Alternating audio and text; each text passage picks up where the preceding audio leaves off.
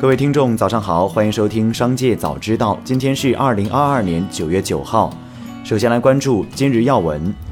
根据国务院联防联控机制有关部署，九月十号至十月三十一号，乘坐飞机、高铁、列车、跨省长途客运、跨省客运船舶等交通工具需查验四十八小时内核酸检测阴性证明。此外，国家卫健委介绍，对于没有发生疫情的地区，要按照第九版防控方案要求，开展常态化核酸检测，做好疫情监测预警，并按照第三版区域核酸检测组织实施指南，做好核酸检测的组织和。准备工作。八号，苹果在 iPhone 十四 Pro 系列上推出了全新的交互方式——灵动岛，可实时变化显示重要的提醒、通知和活动，成为重要关注点。对此，罗永浩表示，灵动岛确实做得非常聪明，必须为苹果的 UI 设计师和产品经理点个硬赞。但这也是因为苹果这些年工业设计实在太烂，倒逼 UI 设计师不得已憋出的邪招。他说：“现在果粉又莫名其妙的嗨了，说安卓手机怎么就想不。”到这么高明的招数，但安卓阵营把居中小黑点前摄、升降式前摄以及屏下隐藏式前摄全都搞出来了。再来关注企业动态。九月八号，福建莆田万达广场海底捞店一女顾客就餐时不幸身亡。对此，海底捞客服表示，就餐过程突发意外，门店协助进行急救措施，也有拨打幺二零，很遗憾未能挽回生命，将全力配合警方调查原因，依法承担相应责任。据悉，卫龙考虑十月份启动香港 IPO，寻求约四十七亿美元的估值。此前，二零二二年六月二十七号晚间，卫龙通过港交所上市聆讯，这是卫龙继二零二一年五月、二零二一年十一月后第三次冲击港股上市。卫龙本次 IPO 拟定募资规模约为五亿美元，比二零二一年下半年十亿美元的募资计划减少一半。九月八号，乐视召开秋季沟通会。对于乐视靠《甄嬛传》和收租活着的传言，乐视品牌负责人夏小燕回应称，实际上《甄嬛传》带给乐视网的收入不足百分之五，算上乐融致新收入，占比不足百分之二。而去年房租带给乐视网的收入也只占百分之六。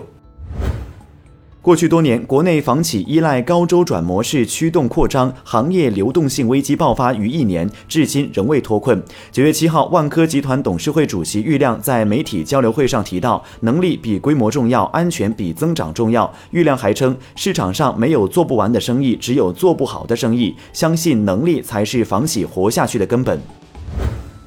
近日，济南市国资委官网发布收购存量房助力租赁市场，集团公开采购社会优质存量房作为租赁储备房源一文引发热议。文中提到，济南城市发展集团所属济南城市发展集团资产运营管理有限公司将在全市收购三千套商品房，用于租赁储备住房。九月八号，济南市国资委官网已查询不到该文章。九月八号，金科智慧服务集团公告称，将短暂停止买卖，以待刊发一份载有该公司内幕消息的公告。据悉，金科服务部分股份有可能被邀约收购，收购方为博裕资本。收购完成后，博裕资本有望获得控制权。去年，金科服务以三十七点三四亿港元向博裕旗下投资主体转让了其所持的金科服务百分之二十二股份。那次交易完成后，博裕资本成为金科服务的第二大股东。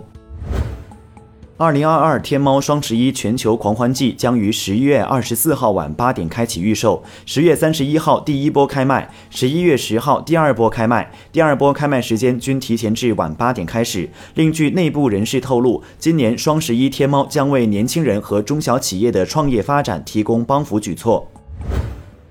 再来关注产业新闻。九月八号下午，郑州市住房保障和房地产管理局召开郑州市房地产开发企业瘦身自救行动保交楼吹风会。本次会议邀约了六十家左右房企代表，主要就郑州问题楼盘三十天攻坚行动进行细化解读。按郑州的攻坚目标，目前台账上停工烂尾的七十二个项目，要一楼一侧一专班一银行，采取聘请第三方审计调查等方式，准确核算企业资金、项目资金。的平衡，理清项目资产负债，确保十月上旬停工、半停工项目全面实质性复工。二零二二年中秋假期为九月十号至十二号，受各地疫情防控政策影响，中秋出行以探亲和短途周边游为主。受此影响，国内航线机票价格下降明显。数据显示，今年中秋机票国内支付订单裸票价格为五百五十六元，为近五年来最低。此外，部分航班价格低至一折。